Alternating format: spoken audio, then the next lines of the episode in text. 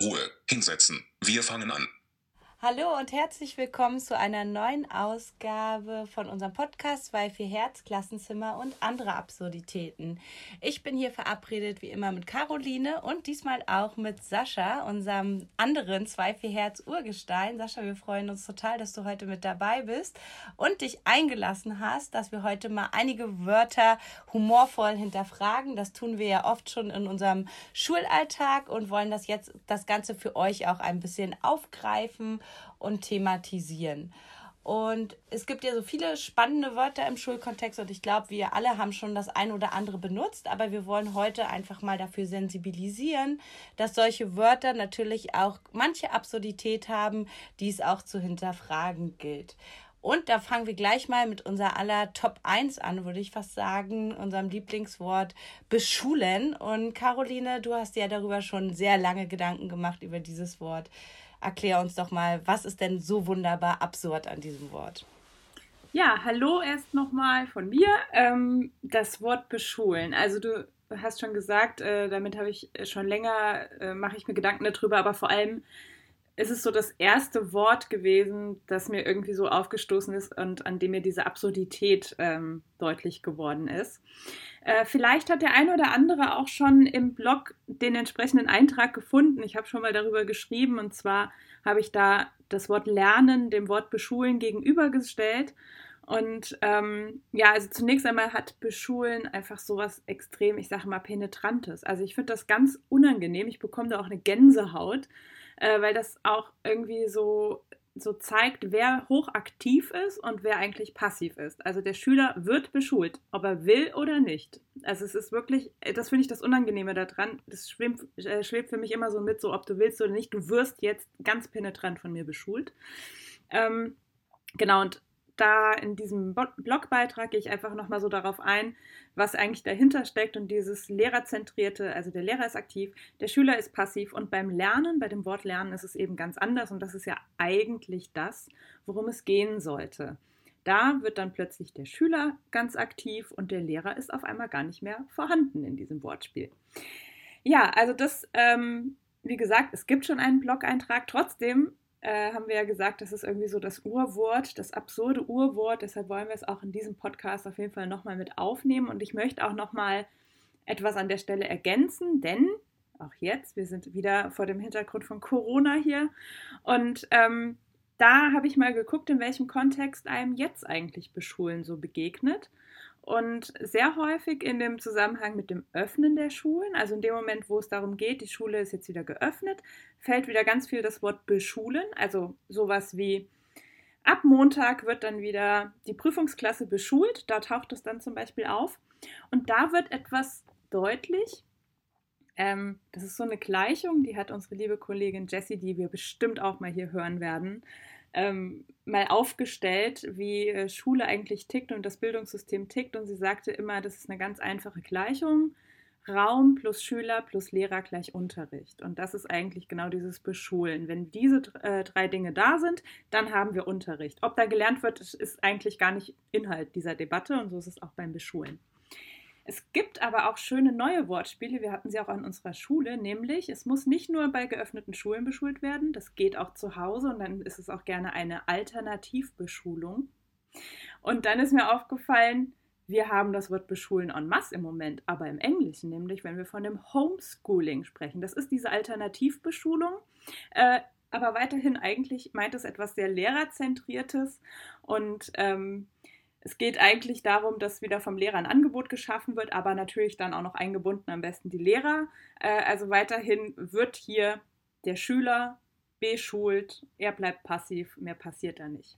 Und da habe ich so überlegt, warum heißt es eigentlich Homeschooling? Warum heißt es nicht Home Learning oder School Learning, wenn wir wieder in der Schule sind? Oder auch einfach nur Learning? Also warum sprechen wir nicht einfach von dem, was es eigentlich ist? Aber ich weiß, dass zu dem Wort Homeschooling auch Elisabeth ein paar Gedanken hatte. Elisabeth, was waren deine Assoziationen zu dem Begriff? Ja, du hast es ja jetzt schon super zusammengefasst. Was mir noch ergänzend aufgefallen ist, dass Homeschooling ja ein Konzept ist, was wir aus anderen Ländern kennen. Da ist es durchaus erlaubt, dass zu Hause Kinder jetzt Achtung von ihren Eltern äh, unterrichtet werden. Ich sage jetzt mit Absicht nicht beschult, sondern unterrichtet werden. Ich finde das sehr interessant, weil eigentlich ist das ja in Deutschland verboten. Jetzt wird aber überall sowohl von Bildungspolitikern als auch von den Medien und der Öffentlichkeit genau dieser Begriff verwendet für die Angebote, die die Lehrer schaffen, wird Homeschooling verwendet. Das finde ich schon sehr interessant. Ist es jetzt erlaubt? Also, ne, kann ja vielleicht auch sein, auf einmal, wer weiß. Vielleicht ändert sich da auch gesellschaftlich was. Aber es finde ich schon äh, sehr äh, absurd oder aber auch sehr interessant. Eigentlich ist das, was wir ja wirklich machen wollen, äh, in puncto Schule und jetzt äh, auch mit ähm, dem, was du gesagt hast, dass die Schüler was lernen, das würde ja eigentlich viel besser zu dem Begriff oder viel richtiger zu dem Begriff Fernunterricht passen. Oder, jetzt passt nämlich auf, dann habe ich wieder den Rückschlag zu dir, Distance Learning heißt das nämlich im Englischen. Aber ich finde, du hast da noch ein viel besseres Wort gefunden. Caro, du hast nämlich gesagt, man könnte es ja auch Smart Learning Learning für, äh, nennen. Und das finde ich eigentlich den schönsten Begriff von allen, muss ich sagen, weil der genau das ausdrückt. Die Schüler lernen woanders, aber smart es hat einmal diese Dimension mit Digitalisierung, aber auch diese Dimension Dimension mit intelligentes Lernen. Und das kann sowohl zu Hause als auch in der Schule passieren. Und im Idealfall wird beides verknüpft. Aber das haben wir ja schon in unserer Präsenzfolge thematisiert. Ja, da hast du vollkommen recht. Äh, auf jeden Fall nochmal ein ganz interessanter Gedanke. Dass das, was vorher so verboten war, jetzt einfach mal verlangt wird. Ja, der Zweck heiligt die Mittel. Ähm, aber ich finde auch, warum machen wir das nicht einfach? Wir ersetzen Homeschooling durch Smart Learning. Dann haben wir ja. das Smarte drin und das Lernen steht wieder im Mittelpunkt. Es gibt aber noch einen ganz tollen weiteren absurden Begriff, den uns unser lieber Sascha jetzt ähm, nochmal äh, ja, seine Gedanken dazu teilen möchte, aber vielleicht möchte er auch noch etwas zu unserem Smart Learning, Homeschooling oder so sagen. Also Sascha, dein Wort bitte oder deine Anmerkung oder beides. Ja, also ihr habt es ja eigentlich wunderbar schon gesagt. Hallo, vielen Dank, dass ich äh, diesmal dabei sein darf bei euch. Ähm, ist mir eine große Ehre äh, und äh, ich, ich freue mich total. Jetzt aber zum äh, Smart Schooling. Also ich finde das Wort einfach auch so, äh, oder Smart Learning eigentlich, Smart Schooling nämlich, also Smart Learning so toll, das Wort, weil ähm, es bezieht sozusagen ähm, ganz viele Bereiche des Lernens ein. Äh, wir können eben, eben nicht nur in der Schule lernen, sondern äh, ganz viele Dinge und überall. Und gerade in der Corona-Krise gibt es ja ganz viele Lerngelegenheiten, wo Leute Dinge lernen können, ähm, die jetzt gar nicht unbedingt was mit Schulstoff zu tun haben oder mit Wissensvermittlung. Ähm, ähm, und da sind wir auch schon bei einem ganz entscheidenden, auch Ur, also Urwort kann man es nicht nennen, aber der Begriff Wissen. Und äh, wir stellen ganz häufig auch gerade in den aktuellen Diskussionen fest, äh, die größte Sorge, äh, die man so haben kann, ist, dass Wissenslücken bei den Schülerinnen und Schülern, Auszubildenden entstehen. Also dass da ein Loch klafft in, äh, im Wissen. Und das ist ganz interessant. Also Definition laut Duden, Lücke auf einem Wissensgebiet. Ja, das ist auch schon wieder so ein Unding. Also es ist schon fast unfassbar, es steht sogar im Duden so drin.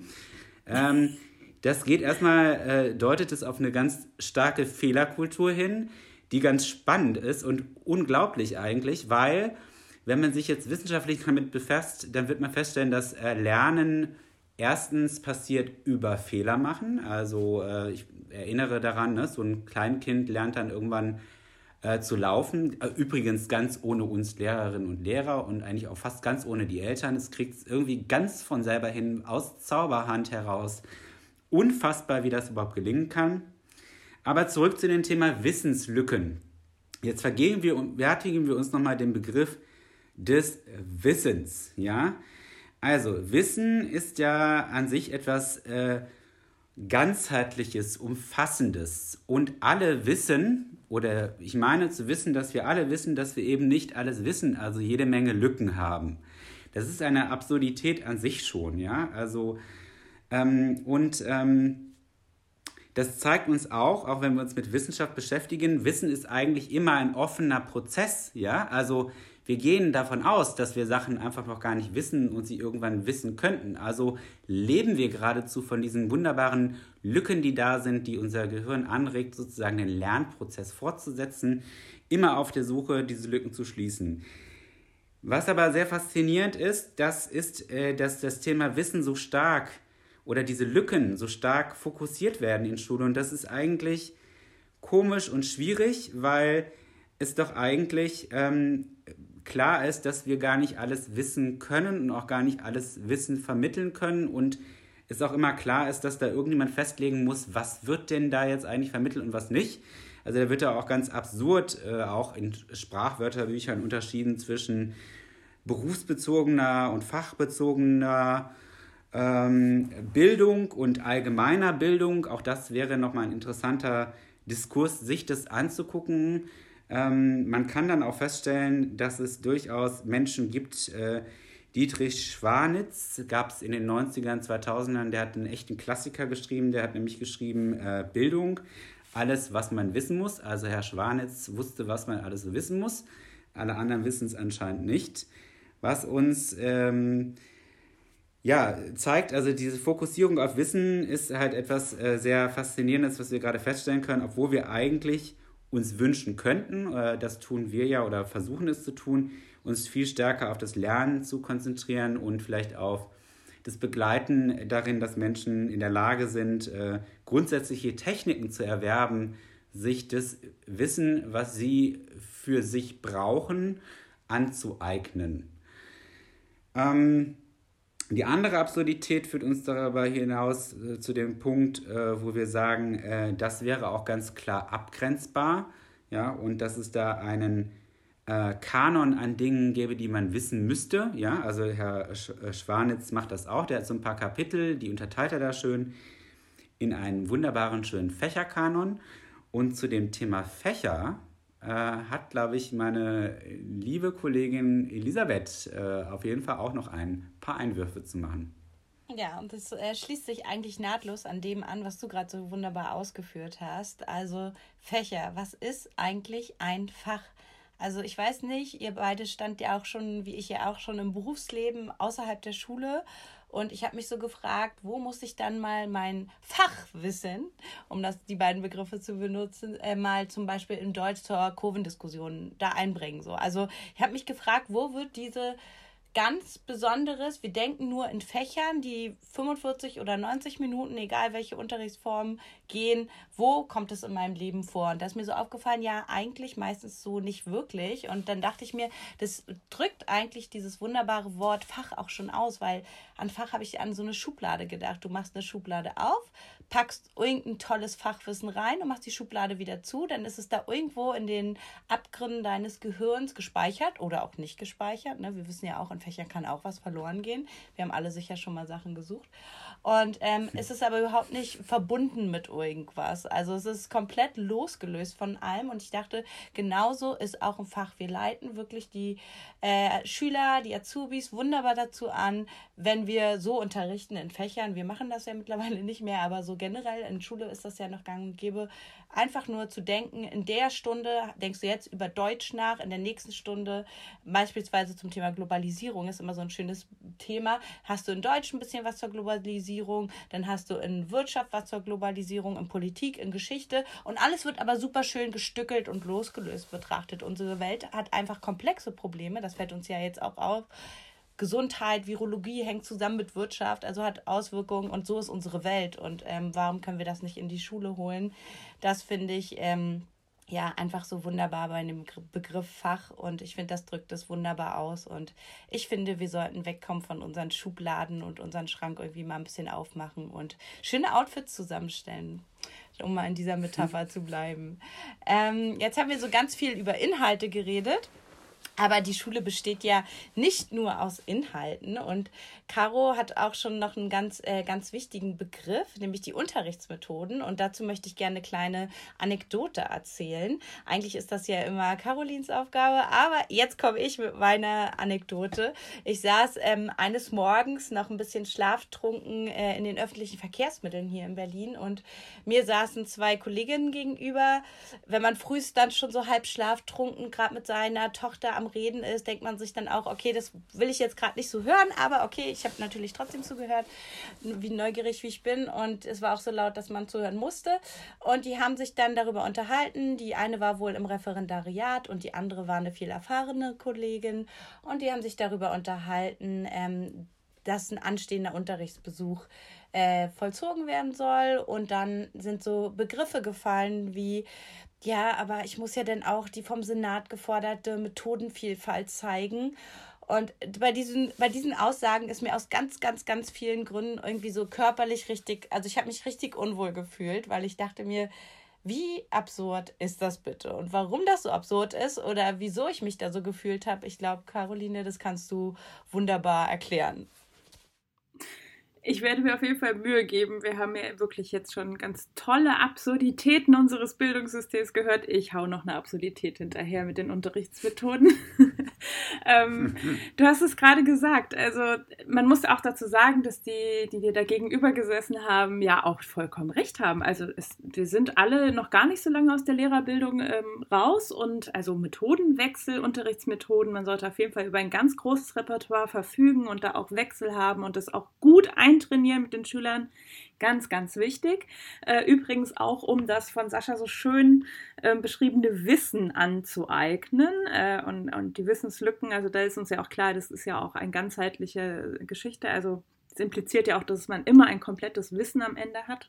Äh, das noch am Rande. Aber gut, ich komme zu den Unterrichtsmethoden. Also, ähm, ich finde, dass an dem Wort nämlich etwas deutlich wird, was ganz oft eine Absurdität ist, nämlich dass Schule leider zu oft wenig mit dem echten Leben zu tun hat. Also wir haben da ganz oft so das Leben und dann gibt es dann noch so die Schule. Und das eine hat mit dem anderen nicht unbedingt immer was zu tun und das wird, finde ich, auch in diesen Unterrichtsmethoden sehr schön deutlich.